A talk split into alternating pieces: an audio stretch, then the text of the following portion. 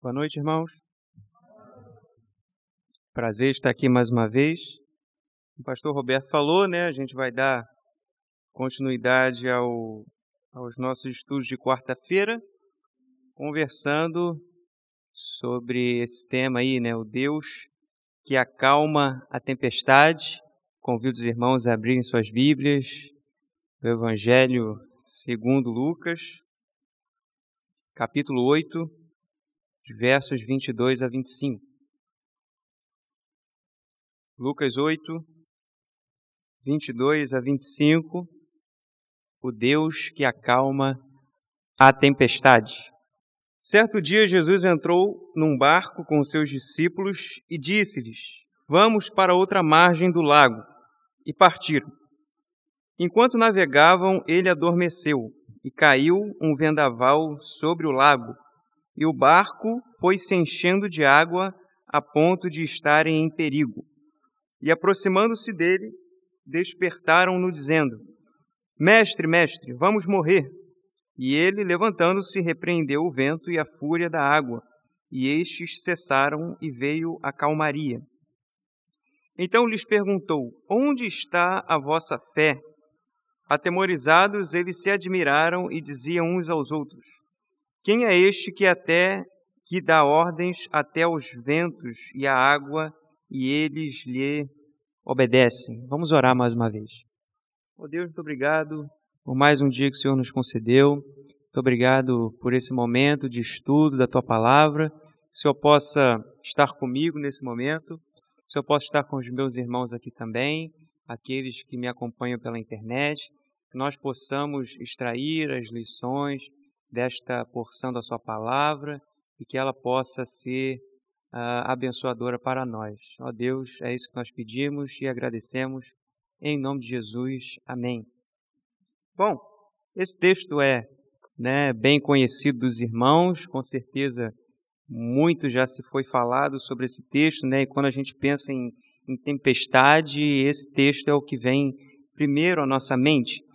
E eu tenho aqui né, é, cinco lições, né, cinco uh, questões que nós vamos pensar neste, neste nosso estudo acerca desse texto. E o primeiro ponto é a presença de Cristo no barco, né? O mais óbvio de todos os pontos é que a presença de Cristo no barco não nos exime das tempestades. Então, o fato de você ter né, Jesus Cristo no barco da sua vida não faz com que as tempestades não aconteçam, né? As tempestades acontecerão sempre, né, nas nossas vidas e o fato de Jesus estar com você no barco não não uh, não faz com que os problemas aconteçam, não faz com que as tempestades não apareçam.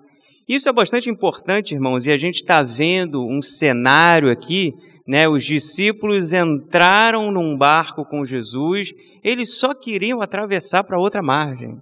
Era só isso que eles queriam fazer.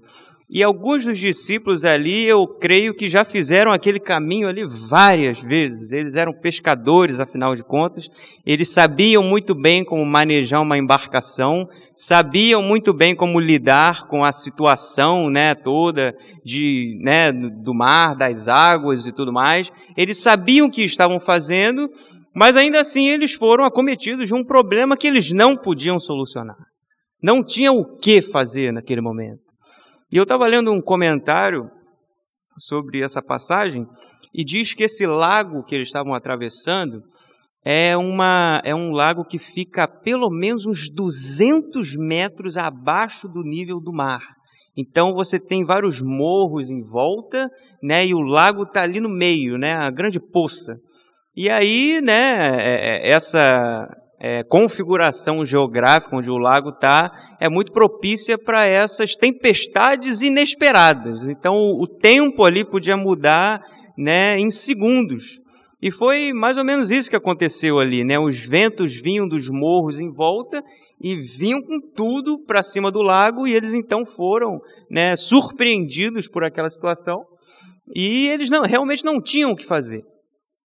Não importa ali você baixar as velas do, do, do, barco, não importa você se amarrar no barco, não importa você, sei lá, né? Não, não importa você pegar um balde e começar a jogar água para fora do barco. Nada disso, né? É só para você tentar ali de alguma maneira minimizar os danos, mas o problema está ali e não tem o que você fazer. Então é uma daquelas situações que a gente está com as mãos atadas, que a gente não sabe o que fazer. E isso é legal porque a gente vive numa sociedade hoje que acha que os problemas podem ser solucionados de uma maneira muito simples. Basta você ter um pensamento positivo, basta você ter certos hábitos na sua vida, basta você selecionar bem as pessoas com quem você vai se relacionar, que você vai conseguir eliminar um monte de problemas na sua vida. Mas o ponto é que os problemas sempre vão acontecer. Você poderia botar um coach ali naquele barco dizendo: acredita em você, né? tenha fé em você mesmo, né? tenha coragem, você pode tudo, você é capaz de tudo. Você pode botar um coach desse no barco, mas não vai adiantar de nada. Né? Não adianta você ficar inflando o ego, né? porque isso não vai resolver os seus problemas. Problemas vão aparecer na nossa vida e situações vão aparecer na nossa vida que a gente não vai saber como, como resolver que a gente vai estar de mãos atadas. Só que essa sociedade tenta renegar isso ao máximo, dizendo que não, que nós podemos tudo, de que o mundo é nosso, de que a gente pode fazer o que a gente quiser fazer. Mas os discípulos estão numa situação aqui em que eles só têm que sentar e esperar. Se a tempestade quiser, ela vai parar. Se ela não quiser, a gente vai morrer afogado aqui. E é isso, e vamos lá, vamos esperar, não tem o que fazer. E a vida é dessa forma.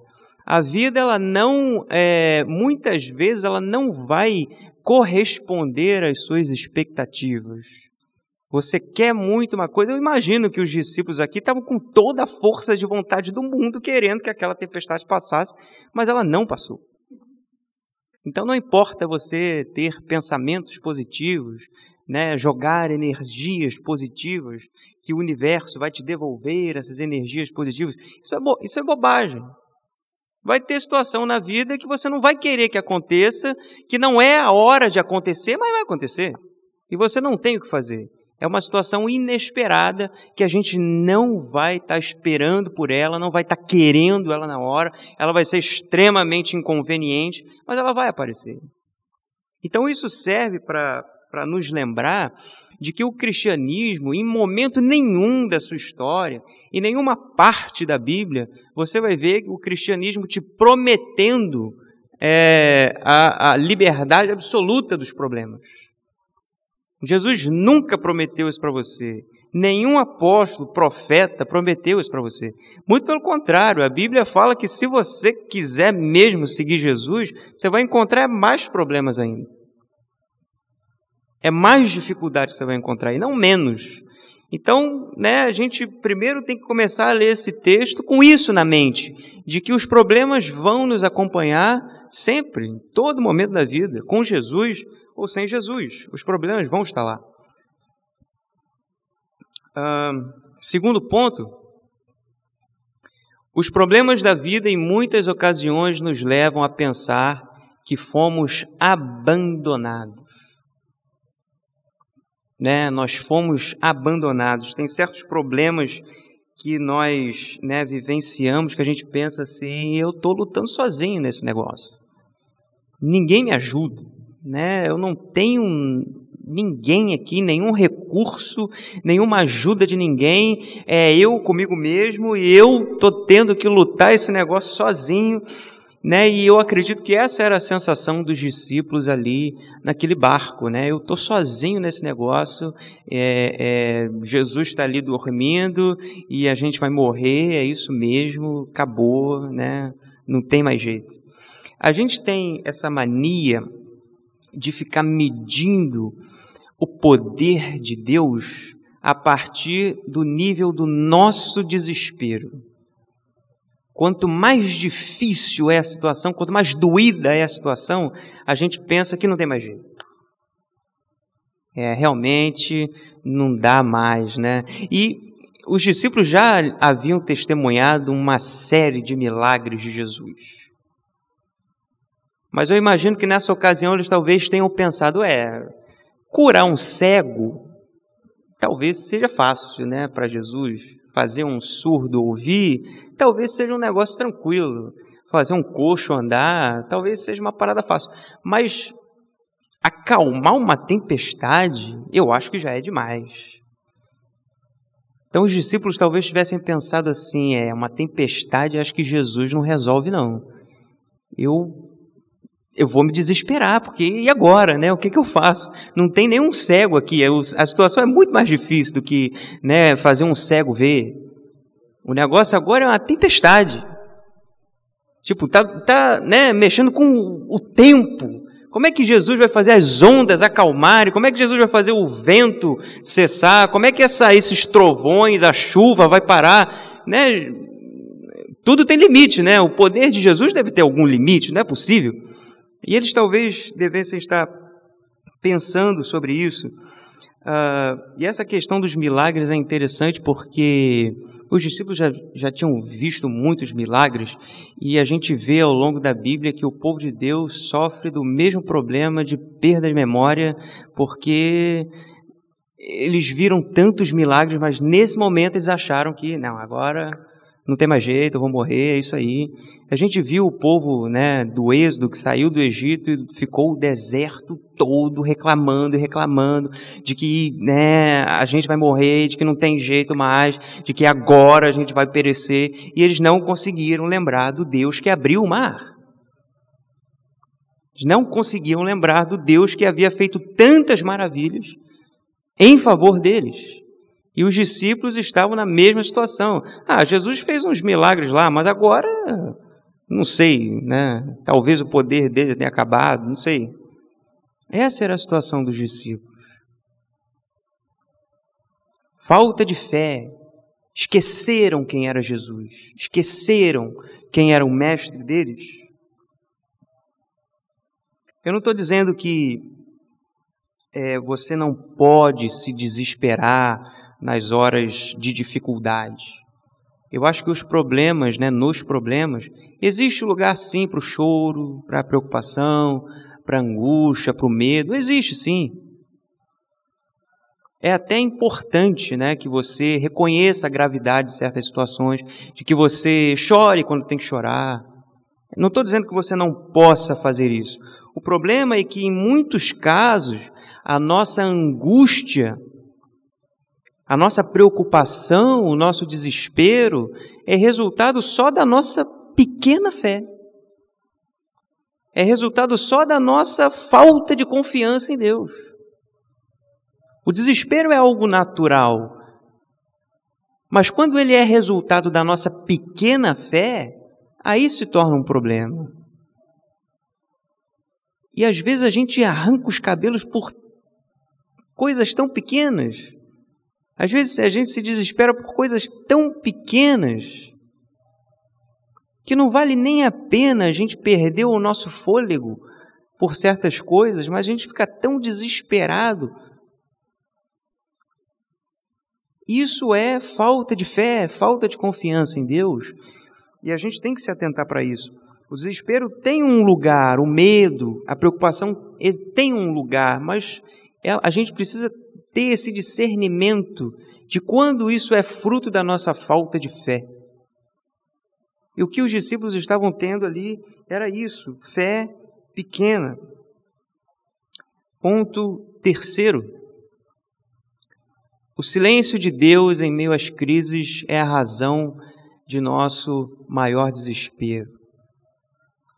Veja que os discípulos estavam ali naquele barco, as ondas batendo e o vento forte, impetuoso, a chuva, os trovões e tudo aquilo, e Jesus dormindo. Fico imaginando que Jesus devia estar bem cansado, para ele não acordar com o chacoalhar do barco e com todo aquele alvoroço dos discípulos, ele estava lá tranquilo, dormindo, até que uma hora os discípulos se dão conta de que Jesus está lá, mas que ele está dormindo. E naquele momento eu acho que eles se incomodaram muito mais com o silêncio de Jesus do que propriamente com o barulho das ondas. O texto aqui de Lucas não registra, mas essa mesma passagem em Marcos traz um, um, um acréscimo ao versículo 24, que é, os discípulos vão acordar Jesus e, e perguntam assim: Mestre, né, a gente vai morrer, não te importa que morramos? Ou seja, a gente está perecendo e o Senhor não está nem aí para a gente? Muitas vezes a gente passa por problemas e dificuldades na, na nossa vida em que o silêncio de Deus, a falta de resposta de Deus, é o que mais nos angustia, mais até do que o problema. E a gente volta no ponto anterior de que é isso que faz a gente se sentir abandonado, entregue. Eu estou aqui passando por essa dificuldade tremenda que está me consumindo todas as forças e Deus parece que está dormindo. Deus parece que se esqueceu de mim, Deus parece que não se importa comigo, a minha vida parece que é qualquer coisa para Deus, porque Ele, Ele não me responde, eu clamo e Ele não diz nada, eu peço a Deus e Ele não me dá nenhuma resposta, eu dobro os meus joelhos e nada acontece. Então, o silêncio de Deus muitas vezes faz mais barulho do que as ondas que estão batendo no nosso barco. E os discípulos estavam, de certo modo, se sentindo ignorados, abandonados por Jesus. Como é que Jesus pode dormir numa hora dessa? Nós estamos aqui perecendo no meio desse lago e Jesus está dormindo. A minha situação é tão grave, mas como que Deus pode não me responder? Como que Deus pode me negar auxílio? Como que Deus pode ficar em silêncio em meio a tanto grito que eu estou dando? A tanto lamento meu? Como que Deus pode se manter em silêncio diante de toda a minha angústia e preocupação?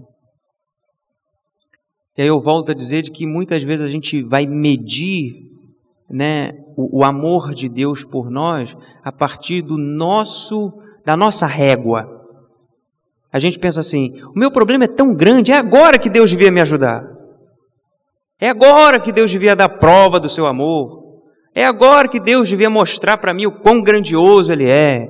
É agora que Deus devia mostrar para mim o quão maravilhoso e, e generoso e bondoso e misericordioso Ele é. Mas Ele fica em silêncio.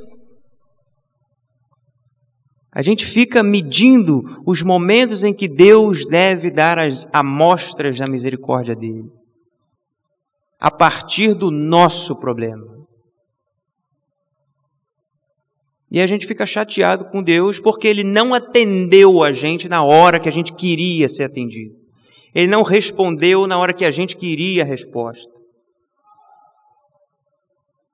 Ele não né, veio com a sua mão poderosa de auxílio na hora que a gente queria.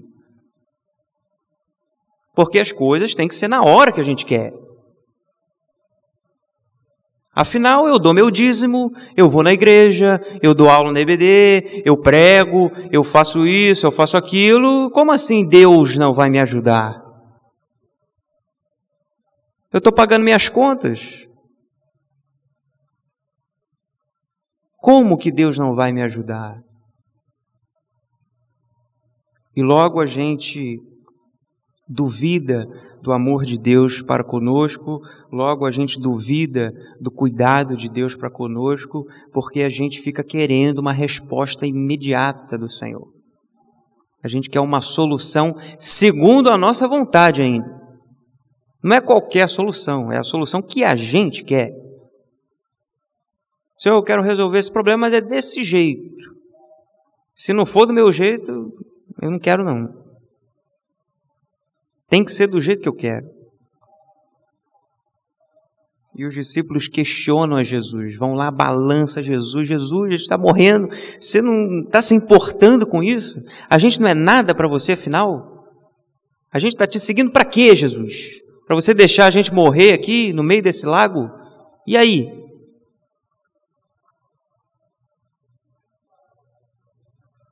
Ponto 4. O Senhor reina sobre todas as coisas.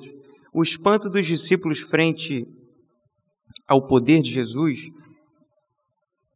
com relação à tempestade que a gente viu aí, né, que Deus, que Jesus manda o vento e a água cessarem, né, e os discípulos ficam espantados com aquilo, né, isso a gente volta lá no ponto 2, esse espanto, é, eu acredito que confirma aquilo que a gente conversou no ponto 2, sobre a desconfiança que eles tinham sobre o alcance do poder de Deus.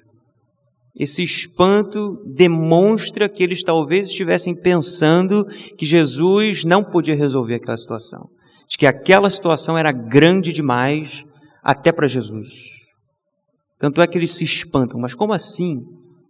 Quem é este, afinal, que até o vento e as águas obedecem?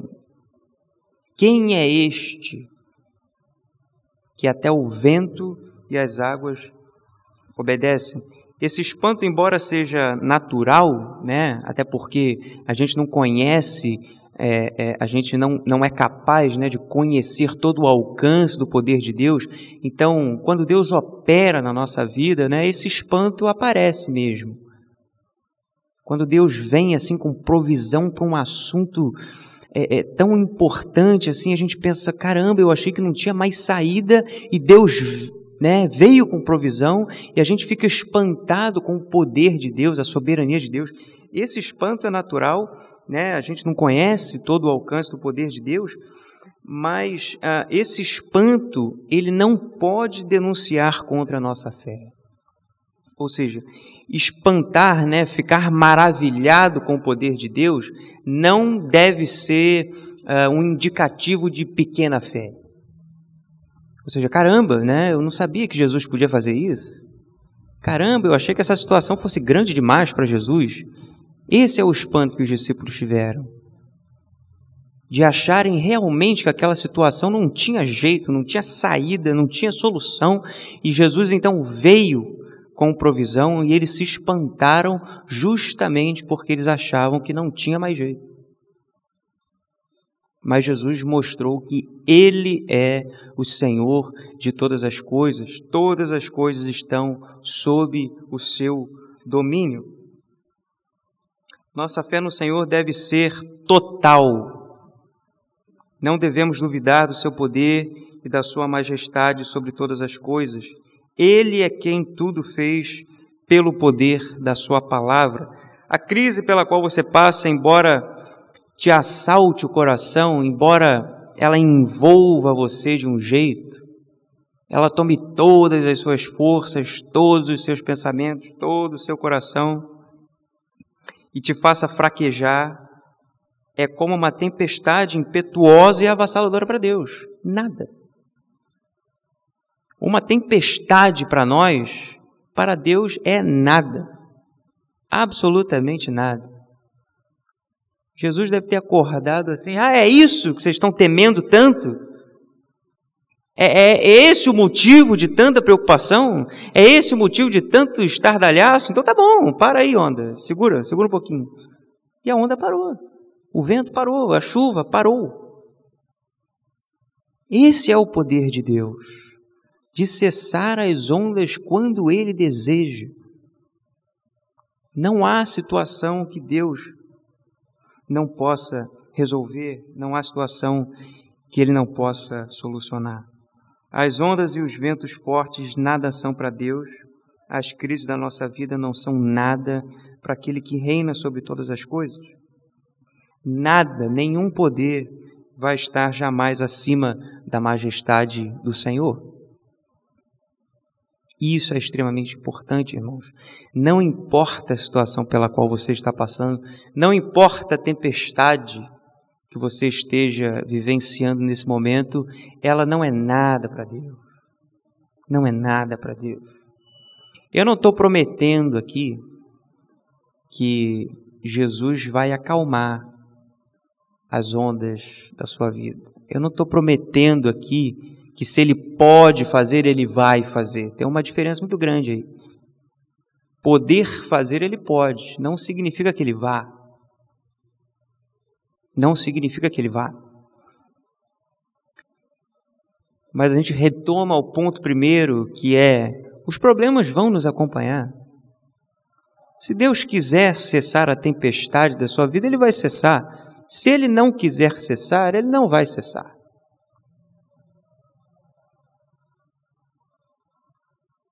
Só que é importante, e eu, eu já me encaminho para o quinto e último ponto, a presença de, de Cristo no barco calibra o nosso olhar para os problemas.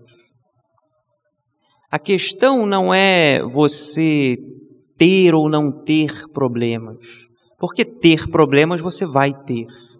Jesus não prometeu que você não teria problemas, ele prometeu o oposto, na verdade, que você vai ter problemas. Mas junto com isso, ele também prometeu que ele estaria com você. Então, os problemas, embora venham, você passa a ter um outro olhar, uma outra perspectiva para com os problemas, um outro modo de enxergar os problemas, um outro modo de enxergar as situações. Os problemas não são só uma pedra no nosso sapato. Às vezes a gente pensa que é isso, que, que os problemas são só um inconveniente desnecessário. Não precisava acontecer isso, mas aconteceu. Eu estava aqui tão tranquilo, tão né, calmo, de boa, né, como falam.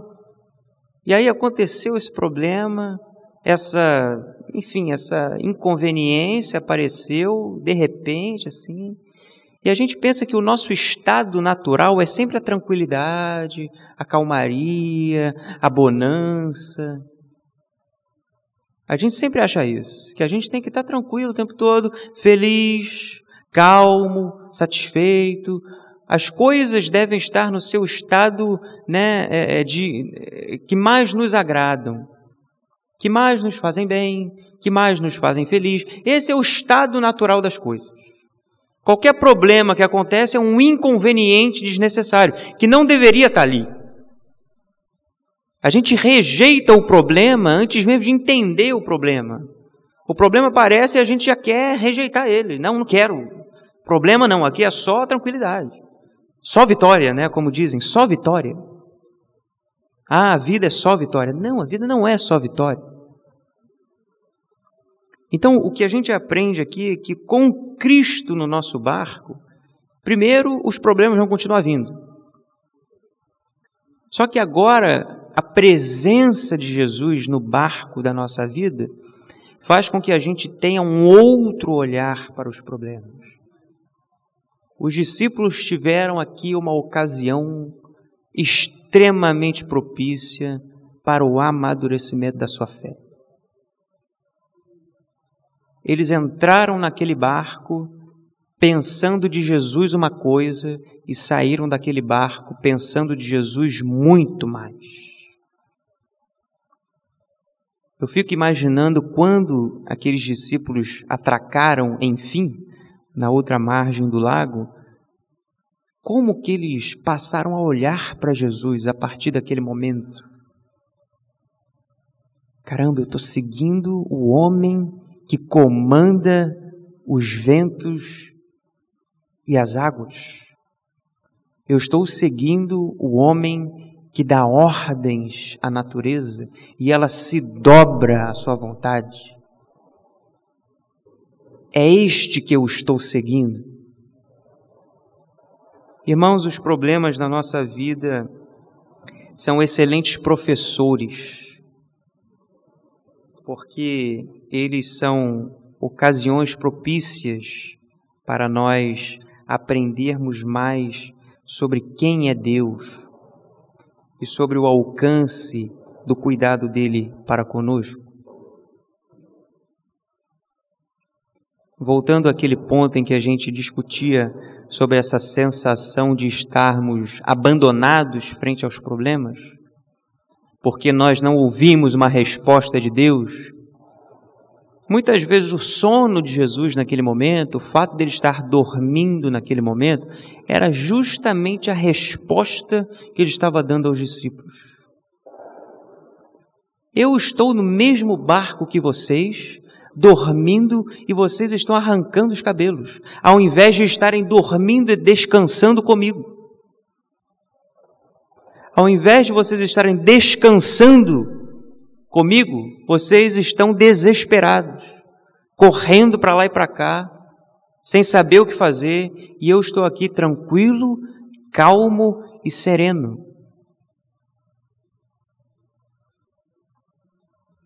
Jesus te convida a descansar com Ele no barco. Embora ele esteja dormindo, quem conduz esse barco é Ele. Naquele momento, quem estava no comando do barco era Jesus, mesmo de olhos fechados, dormindo, descansando. E Jesus convida você a descansar com Ele. Muitas vezes a gente pensa que a reação de Deus frente aos nossos problemas deve ser na mesma proporção que a nossa. Os judeus, afinal, esperavam um Messias com uma espada na mão, né? Cavalgando um cavalo de fogo, vindo com poder e destruindo tudo na frente deles. E Deus veio como um carpinteiro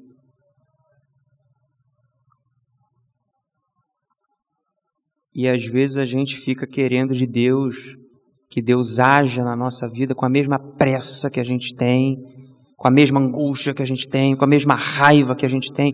A gente quer sempre que Deus concorde com a gente. A gente sempre quer que Deus fale aquilo que a gente está falando, que Deus sinta aquilo que a gente está sentindo. Enquanto isso, Deus está lá, tranquilo, dormindo, sereno, sossegado, convidando para que nós participemos desse descanso com Ele. Essa, meus irmãos, é a mensagem desta noite. Eu espero que você aprenda, saia daqui nesta noite sabendo que Deus acalma todas as tempestades. Todas as tempestades. E mesmo que as ondas continuem batendo no seu barco, aprenda a descansar em Jesus.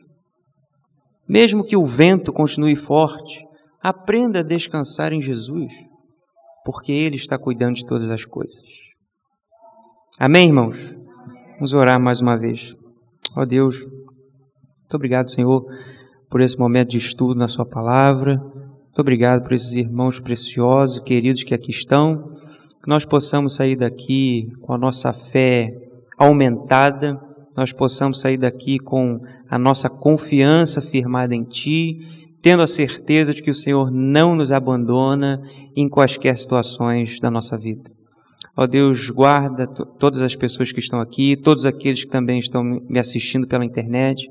Vá de encontro ao problema de cada um, à tempestade de cada um. Que o Senhor possa levar a cada um a tranquilidade e a calmaria e a paz que só o Senhor pode nos dar.